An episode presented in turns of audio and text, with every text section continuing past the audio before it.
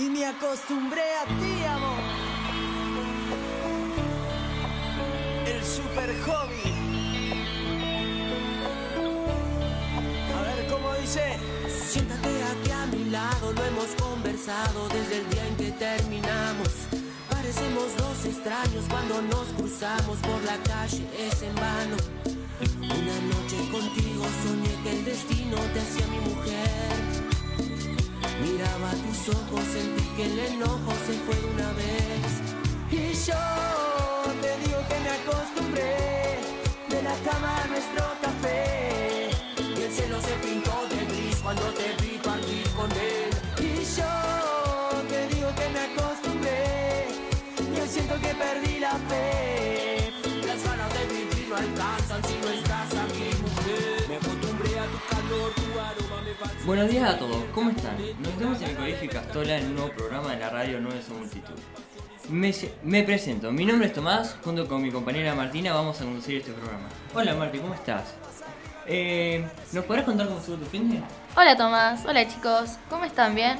Yo el fin de salí con amigas. ¿Y tu fin de cómo estuvo? Bien, salí a caminar al parque, fui a andar en carrilindo, un poco de todo, dice. Bueno, les cuento que el grupo de la radio tiene redes sociales.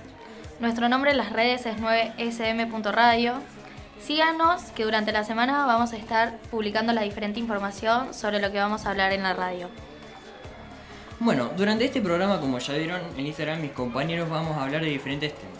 Felipe le va a comentar su columna de los 7 deportistas más destacados de la Argentina y Cruz va a estar haciendo una entrevista a un surfista profesional de Necochea.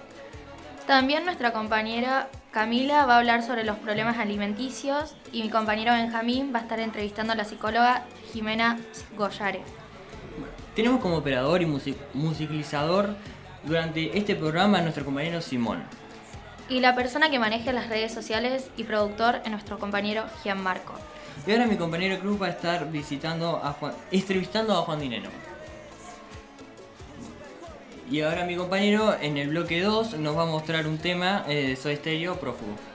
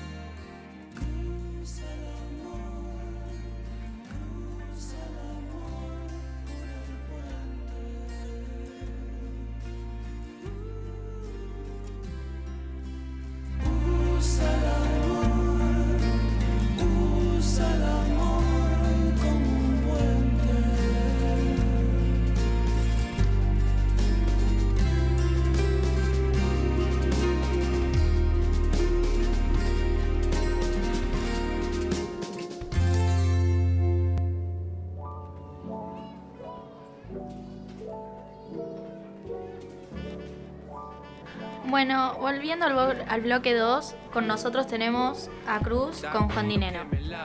Buen día para todos, ¿cómo andan? Gracias por pasarme la palabra. Hoy les traemos a Juan Dineno, surfista, surfcoach de la ISA y profesor de surf de nuestra ciudad. Hola Juan, ¿cómo estás? Buen día, gracias por invitarme. La verdad que es un placer siempre hablar de, de surf, que es algo que me gusta. Claro, claro. Eh, bueno, contanos un poco más, así conocemos eh, más sobre tu relación con el surf. Bueno, en realidad eh, la pasión que se despertó en mí a los 15 años, eh, siempre me gustó el mar. eh, en ese tiempo no, no había surf en Necochea. los que venían por ahí y empezaban a hacer surf eran todos tablas largas, los longboard, que tienen 9 pies de 2 metros 70. Y bueno, construimos con mi hermano Roberto la primer tabla. Recién había salido la- las placas de Tergopor, entonces bueno, con determinadas técnicas hicimos las tablas, ya que no había en ese tiempo tablas cortas como las que ves hoy, de un metro ochenta, de, de, seis pies. Eh, y bueno, así empezó la locura eh, de esto, que en realidad, eh, más que un deporte, es un- una satisfacción personal y del alma cuando uno se mete al agua, ¿no? Sí, sí, te entiendo, to- totalmente. ¿Y cuándo pudiste competir por primera vez o quisiste llevar el surf como una carrera deportiva profesional? Bueno, en realidad a mis 20, sa- a 20 años más o menos, hoy tengo 64, ¿no? Una pila de años.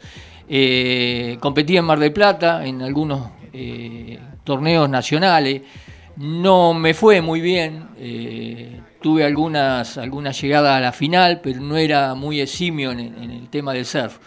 Bueno, luego empecé a estudiar lo que es el surf, hice mm, el instructorado con McGregor, que era un australiano de la Asociación Internacional de Surf, eh, hice el curso de instructor y de coach, y bueno, siempre me gustó la enseñanza, fui profesor mucho tiempo de, de- de escuela, así que empecé a, mm, a relacionarme con el surf y empezar a hacer una escuela, a enseñar, y bueno, hace 10 años atrás que empecé con el tema de la competición ya enseñar eh, a competir. Claro, sí, sí. Eh, ¿Y qué te motivó o quién te motivó a empezar a surfear? ¿Cómo, cómo surgió la idea? No, viajaba siempre por ahí a Mar del Plata y veía que ya había las primeras tablas y mi padre era pescador, siempre iba al mar, siempre me fascinó el tema de, del mar. Y, y bueno, de ahí siempre eh, una asignación pendiente y bueno, empecé a buscar los medios como para poderme interiorizar y aprender y, poder traer en ese tiempo los pioneros del surf eran, se contaban con el dedo de una mano. Estoy hablando de la década del 70. Recién empezábamos a surfar, recién empezábamos a conocer cómo tirarnos de la escollera, cómo tirarnos en, en- la parte de la Cueva del Tigre, que es otro lugar de, buenas olas para el necochense. Y bueno, hoy en día todo eso ya está planificado, ya vas y ya sabe alguien cómo tirarse. Claro. Pero en ese tiempo era todo, tirarse de la escollera cuando éramos 3, 4, 5 surfistas, era todo un desafío, ¿no? Hoy en día ya tienen todo ese camino, ya lo tienen al lado, ¿no? Inclusive un montón de experiencia que uno enseña en las escuelas con respecto a las técnicas y, y y a la parte de seguridad. Claro, sí, ahora es muchísimo más normal que, no sé, chicos de nuestra edad, por ejemplo, surfen. Y sí, lo tenemos en el patio de nuestra casa, tenemos el mar Claro. ahí, y bueno, esto se, se va duplicando año a año, la cantidad de surfistas cada vez es mayor, cada vez nos, hay más gente que se interioriza por el deporte, y bueno, es un deporte sano, hoy en día se compite, son atletas prácticamente los surfistas, y aquellos que lo quieren hacer eh, de forma amateur está muy bueno, porque hoy en día hay escuelas, pueden aprender técnicas, eh, la parte de seguridad, que es muy importante, eh, tiene algunos riesgos, no deja de ser un deporte extremo y hay condiciones que uno no maneja. Entonces es importante a veces las escuelas que enseñen, que vean buenas técnicas y, sepan cómo, cómo manejarse en el agua. Claro, obviamente. Eh, ¿Y en qué eventos importantes eh, estuviste como juez? Bueno, eh, hice también la parte de juzgamiento de la Asociación Internacional de Surf, estuve en Mar del Plata, en el RIF, en, un año, en el, año de la época de Menem, en el, en el 80, más o menos, la década del 80. Eh, esa era un paso importante para mí, ya que me, enseñ- me gustaba mucho enseñar y quería eh, empezar con la parte de competición. Y para empezar con la parte de competición hay que saber qué se juega, hay que saber cuáles son las maniobras. Y bueno, eso me dio la, la posibilidad en esos eventos de, de aprender en la distinta categoría qué se juzga, cómo aprender y ver las técnicas del ser para competir. Claro, sí. Eh, ¿Y hace cuánto pusiste tu escuela de surf? Bueno, la escuela estuvo siempre. Donde caminé, ahí estuvo siempre la escuela. Se hizo más, se materializó más hace 10 años. Eh, estuvimos mucho tiempo en la parte del Caramaui, que era un lugar muy bueno para el entrenamiento de surf, de los cuales salieron varios eh, campeones de, categorías locales y de Mar de Plata. Eh, después pasamos al Bañario Sanse, eh, tuvimos un tiempo de competición y bueno, después nos desvinculamos de la competición, bastante sacrificada, había que viajar todos los fines de semana, viajaba con personas menores, era bastante, bastante eh, de mucho trabajo poder, inclusive uno debe filmar y, y- decodificar todas las filmaciones para, para, para enseñar a los chicos. Así que bueno, ya hace dos años que me estoy dedicando a la parte de amateur, eh, sigo entrenando a alguno que quiere competir, pero ya no es, ya no es el lineamiento como es eh, principal que había en la escuela. Claro, y una pregunta que tengo yo, por curiosidad, porque fui también, eh, para los que no saben, yo fui profesor de su escuela de surf. Eh, ¿qué, va- qué vas a hacer con este verano? Que ya no está el sunset eh, para hacer, porque la municipalidad quiere hacer la, la calle cero. ¿Qué- Bueno, qué eh, a veces complicada la playa, siempre pasa lo mismo, eh, la parte de concesión van cambiando tanto que las escuelas se van trasladando de un lugar a otro.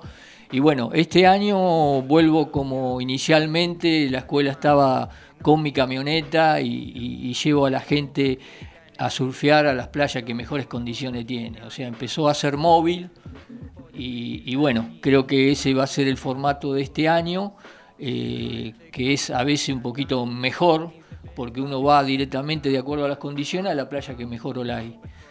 Así que bueno, vamos a estar medio nómadas este año. Claro, Pero sí. bueno, nosotros tenemos la página del Instagram, Escuela de Ser Juan Dineno. Ahí están los WhatsApp, cualquiera que quiere eh, hacer alguna consulta, no solamente por la escuela, sino si se quiere comprar una tabla o tiene algún inconveniente, quiere reparar, quiere eh, hacer alguna consulta, siempre estoy dispuesto en algo que me gusta mucho. Bueno, perfecto, Juan. Eh, hasta acá estamos. Muchas gracias por venir. Muchas gracias por la información que nos pudiste brindar y nada.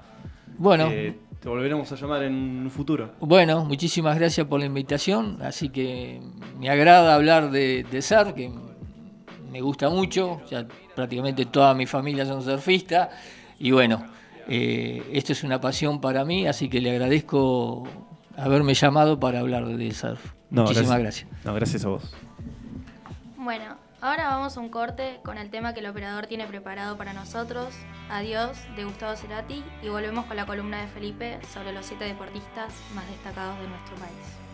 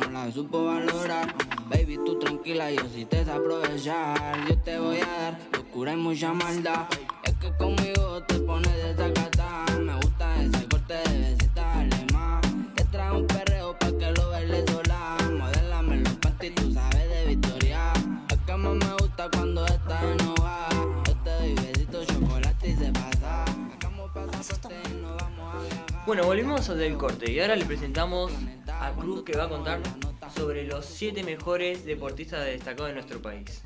Hola Cruz, ¿cómo estás? Muy, muy bien, Tomás. Eh, bueno, les cuento. Eh, los deportistas más destacados de Argentina. En primer lugar tenemos a Diego Maradona. Dicen que es el mejor futbolista de todos los tiempos. Sin embargo, eh, eso no está exento de controversia, ya que otros pueden reclamar ese título a Pelé o incluso a Messi. Comenzó su carrera en 1975 eh, con los Argentinos Juniors, el equipo cuyo estadio aún lleva su nombre. Terminó su carrera eh, con el Boca Juniors en 1997. Maradona es conocido por su participación en la selección nacional. Estuvo con ellos cuando ascendieron a campeones del mundo en México en 1986 y también fue subcampeón en Italia en 1990. En segundo puesto tenemos a Lionel Messi. Ya todos lo conocerán. El liderazgo y fama de Lionel Messi, favorito de las apuestas en eh, Bitway, es eh, incuestionable. Aunque la pulga eh, ha pasado más tiempo en España que en su país de origen. Los argentinos todavía lo consideran un héroe por su desempeño con la selección albiceleste. En tercer puesto tenemos a Emanuel Ginóbili. Eh, Manu es el mejor jugador de baloncesto de Argentina. De hecho, los expertos dicen que es el mejor eh, de toda la América Latina y uno de los jugadores más valiosos de la NBA. Jugó con los San Antonio Spurs, eh, equipo al que puedes apoyar en Midway durante 16 temporadas, entre el 2002 y el 2018. Fue entonces cuando se retiró. En, cua- en cuarto puesto tenemos a Juan Manuel Fangio.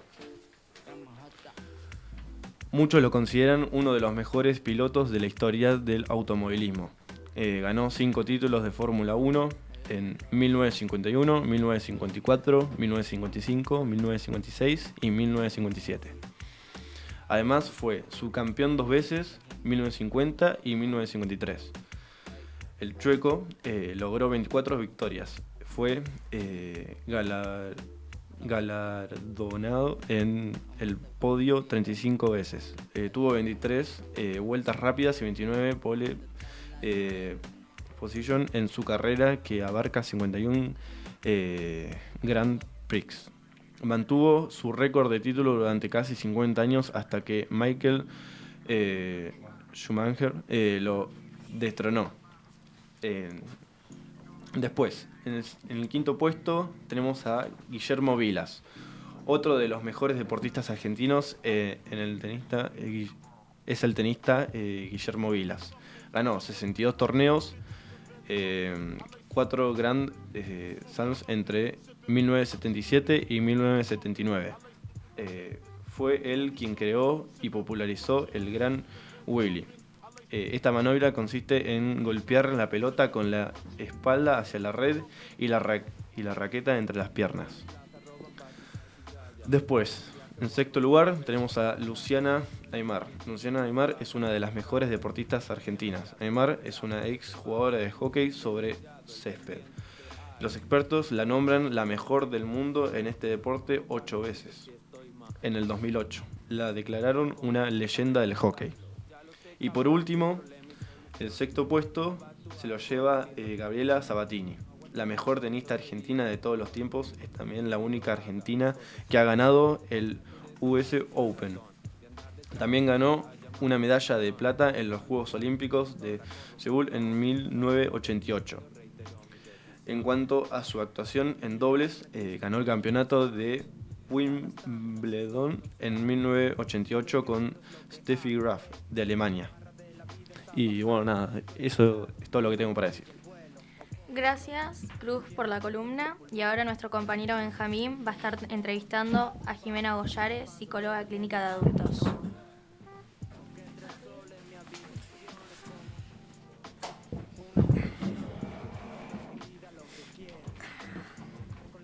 Hola, ¿cómo están? Les presento a Jimena Boliari. Hola, Jimena, ¿cómo estás? Bien, muy bien. Hola a todos. Bueno, para quien no conozcan, Jimena es docente psicopedagoga, licenciada en psicología y especialista en psicología clínica de adultos. Trabaja actualmente en su consultorio privado. Jimé, ¿qué se estudia en la gerontología y qué problemas resuelve? Eh, bueno, las cuestiones que se estudian en gerontología son un montón, de adultos mayores. Bueno, yo lo abordo desde el área de psicología. La, Sí. la formación en gerontología que, que recibí era bastante amplia, como te contaba hoy fuera del micrófono. Sí. Era una capacitación que fue una beca de la DINAPAM, de la Dirección Nacional de Políticas para Adultos Mayores, y era un- bueno, una, una formación que, eh, a la que asistían diferentes profesionales, ¿no? Eh, psiquiatras, psicólogos, trabajadores sociales, kinesiólogos, abogados, arquitectos, porque era una formación muy amplia. Era una especialidad en gerontología comunitaria e institucional. En verdad, eh, de lo que se trataba, eh, bueno, digamos, lo que uno aprende es diferentes aspectos eh, del adulto mayor para trabajar todo lo que es prevención en salud física, mental, prevención desde, bueno, por ejemplo, nosotros del área de psicología, acá en Necochea hemos implementado mm, con Luciana Polisi, otra colega que hizo la formación conmigo, eh, muchos cursos para adultos mayores, eh, articulados con PAMI, por ejemplo, y la Universidad Nacional de Mar del Plata, la parte de la Facu de Psicología, para trabajar todo lo que es un posicionamiento distinto de la vejez, ya sea de la, la mirada de los otros adultos Sí. o de los otros de la comunidad en relación a la vejez, como también de los propios viejos para que se posicionen como sujetos de deseo y se corran un poco de ese lugar de un abuelo esperando la visita de los nietos o solo abocado al cuidado de los nietos, porque lo- la verdad es que la expectativa de vida se extendió un montón y los adultos llegan con mucha calidad de vida y llegan muy jóvenes, digamos, se sienten jóvenes eh, eh, psicológicamente. Vos pensás que a los 60 años, en un país como el nuestro, ya se lo considera adulto mayor. Y uno llega muy bien, con ganas de seguir haciendo, no Sí, solo sí. estudiando, sino trabajando o aprendiendo algo. Eh, bueno, se trabaja un poco eso. Es como eh, Argentina viene bastante atrasado en relación a otras ciudades, a otros países como eh, Europa, no sé, España, Inglaterra, que tienen mucho desarrollo, empezaron a abordar este tema de la vejez eh, con mucha anterioridad que nosotros. Entonces todo este tipo de formaciones lo que buscaba era, bueno, movilizar un poco, invitar a otros, eh, digamos, eh, profesionales a formarse en vejez, porque nunca fue como lo más buscado desde, lo- de, los- desde- de parte de los profesionales. Claro, sí. Por ejemplo, nosotros en psicología casi todos comienzan con niños o con, por ejemplo, en mi caso yo llegué bastante de casualidad al tema de la vejez. Sí. Eh, así que bueno, la idea es esa, es eh, que se haga más amplio, darle difusión y que cada uno sea como un agente revolucionario, digamos, que transmita un poco esto de las distintas posibilidades de, de posicionamiento distinto en la vejez. Se trabajan mitos, prejuicios, Claro. bueno, es muy amplio. Sobre todo esto, me interesa, o lo importante de este mensaje, ¿no? Tra- correr un poco el lugar pasivo y de abuelidad, Claro, o este, por ahí. claro, de, de viejismo, ¿no? Donde el Mm. adulto, bueno, ya está, te jubilaste solo para sentarte a mirar televisión y nada más, cuando todavía se puede aprender, cuando ese, eh, está comprobado eh, que es el periodo más feliz de la vida, a pesar de tener alguna discapacidad o, alguna, eh, o algún funcionamiento, digamos, con otro ritmo eh, mental o físico, pero la experiencia y la sabiduría que se gana y el posicionamiento subjetivo viene muy de la mano con la felicidad. Claro. ¿Sí? Sí. Bueno, muy claro. Me extendí un montón capaz. Sí, no, no pasa nada. Pero bueno, no paro. Eh, bueno, ¿Actualmente tus pacientes son mayoritariamente adolescentes o adultos de la tercera edad? No, actualmente mis mayores pacientes son eh, media- mediana edad. Mediana edad. Siempre tuve adultos mayores, bueno, desde que.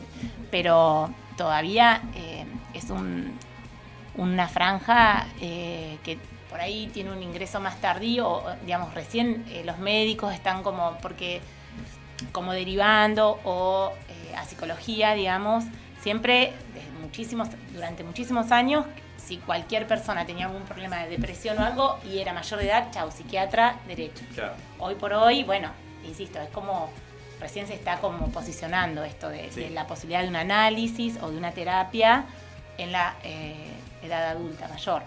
Mis mayores pacientes, eh, adolescentes, trabajo pocos. Lo que más hago es, es psicología clínica de adultos, que es la especialidad que tengo. Claro. Bueno, ¿cuál es la problemática que más se suele repetir en tus pacientes?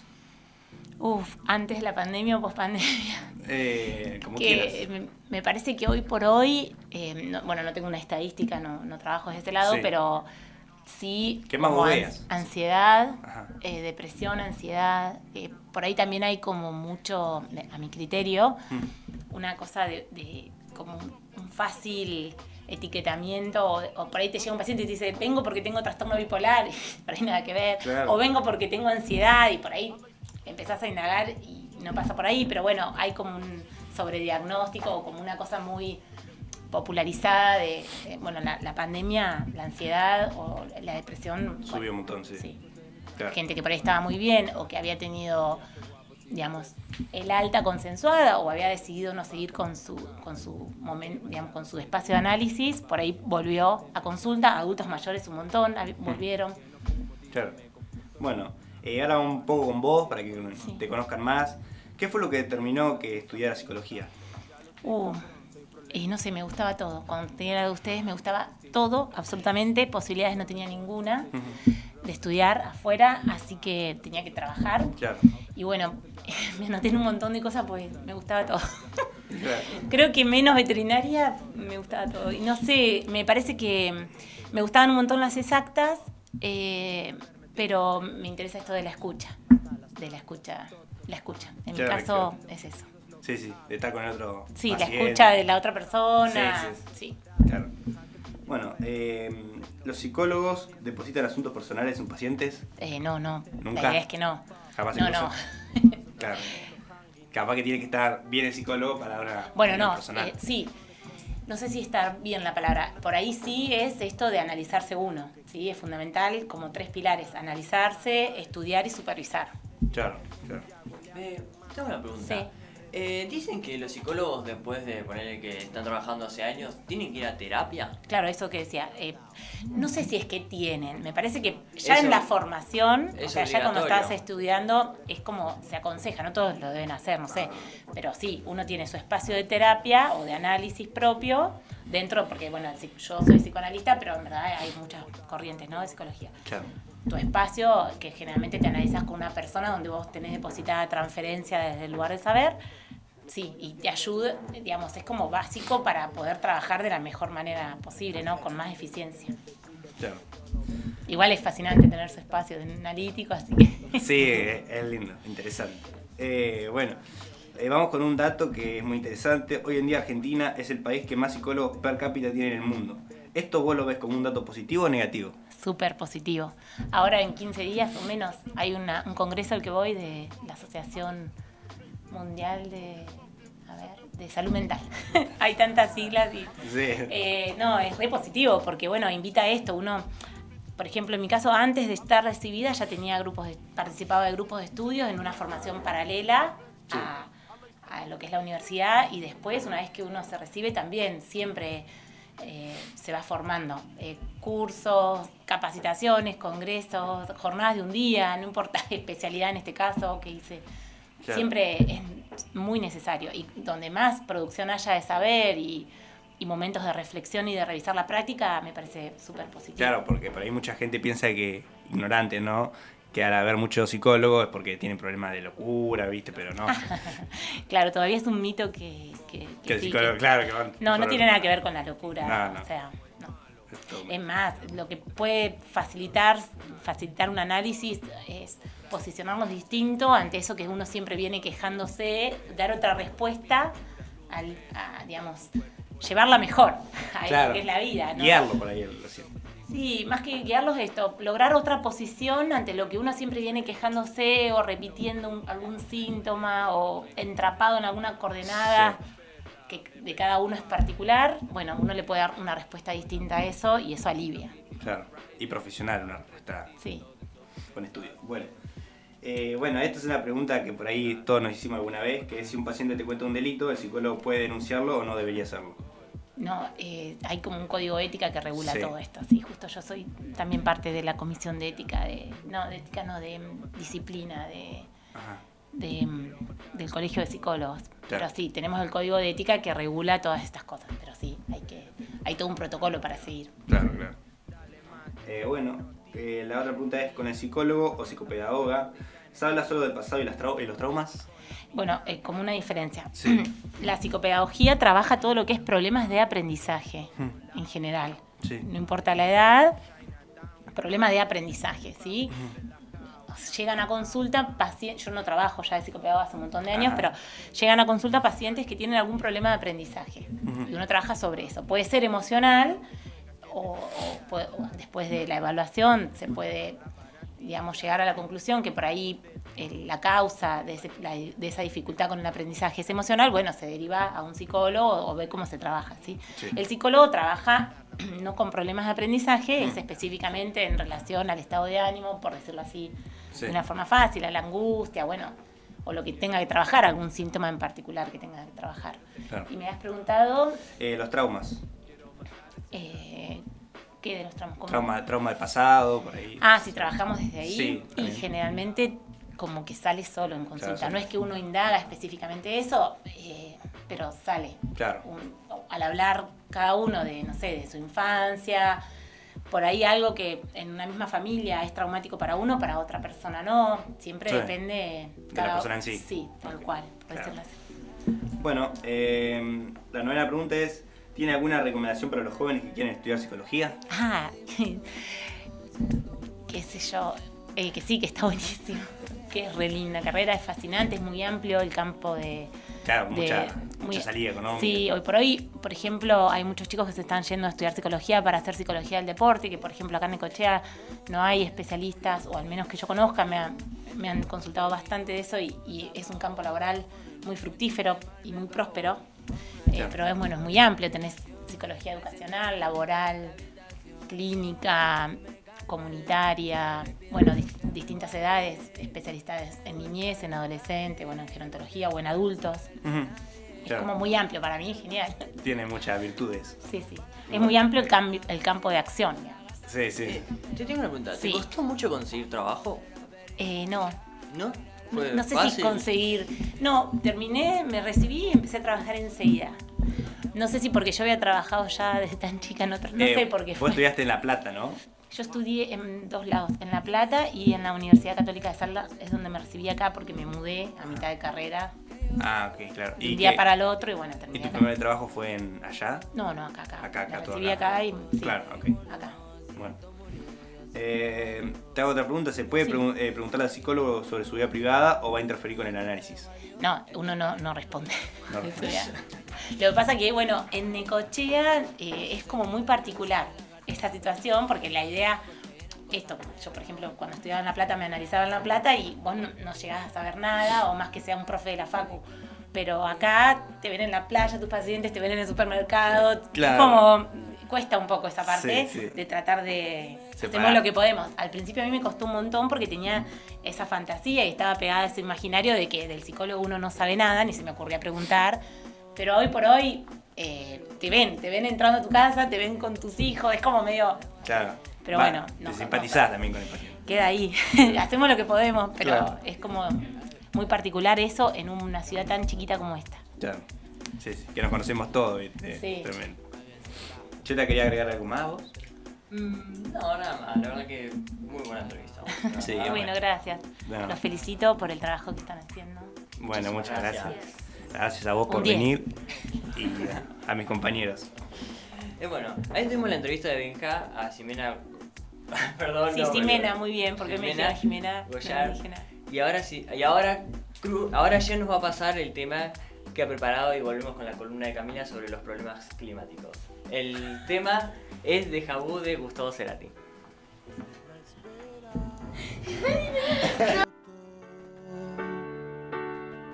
No sé nada de vos. Dejaste tanto en mí.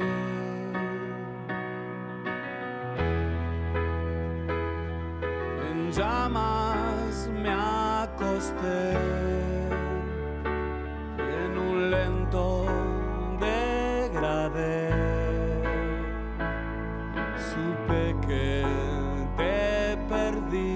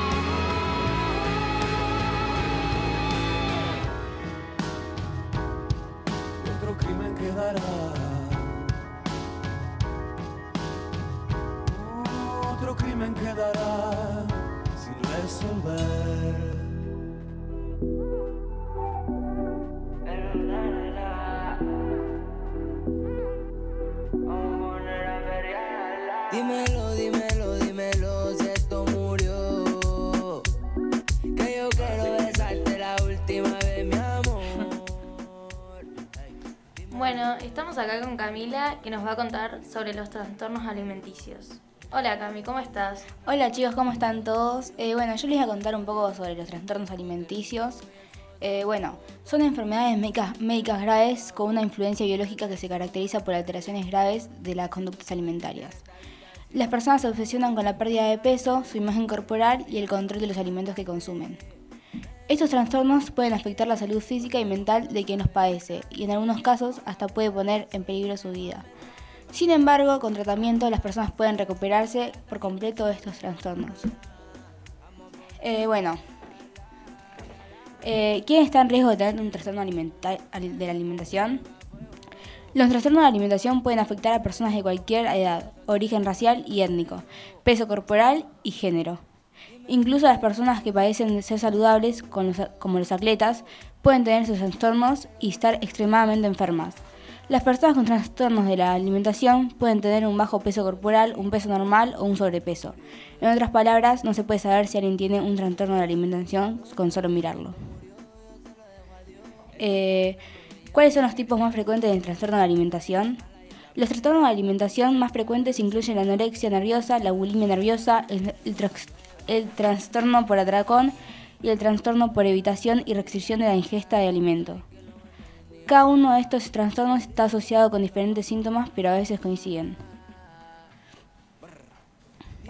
Eh, bueno, las estadísticas eh, dicen que una de cada 25 adolescentes sufren algún desorden alimentario y de ellas el 10% padecen bulimia y anorexia. Desde hace algunos años, eh, la Argentina es el segundo país después de Japón con los índices más altos de casos de bulimia y anorexia del mundo.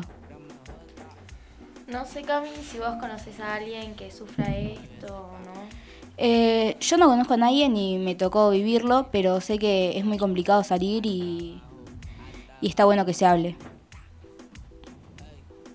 Bueno, la verdad que muchas gracias Camila, muy interesante tu columna, nos gustó mucho, la verdad que muchísimas gracias. No de nada, ustedes. Bueno, estamos llegando al final del programa. Hoy fue un día muy interesante. Estamos con la entrevista de Juan Dineno y Jimena Goyal. Como así también las columnas de Cruz y Camila sobre los siete deportistas más destacados de la Argentina y problemas alimenticios. Que siempre nos deja algo para seguir pensando. Recuerden que nuestras redes sociales son 9sm.radio. Ahí vamos a estar subiendo el contenido que va a estar en el próximo programa. Gracias por estar.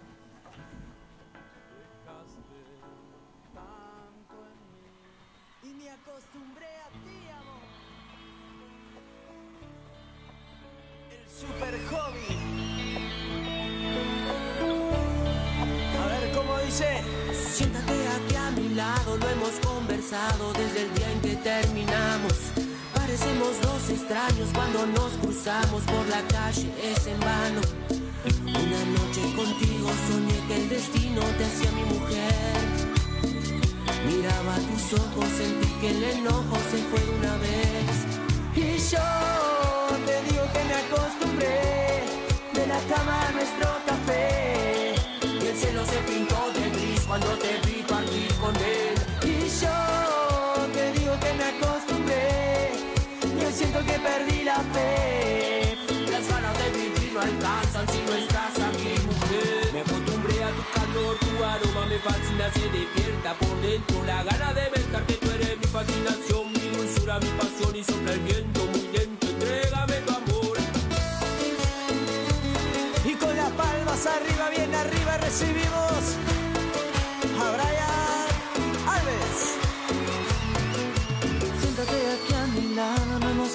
desde el día en que terminamos. Parecemos dos extraños cuando nos cruzamos por la calle, es en vano. Una noche contigo soñé que el destino te hacía mi mujer. Miraba tus ojos, sentí que el enojo se fue de una vez. Y yo te digo que me acostumbré de la cama a nuestro café. Y el cielo se pintó de gris cuando te vi partir con él.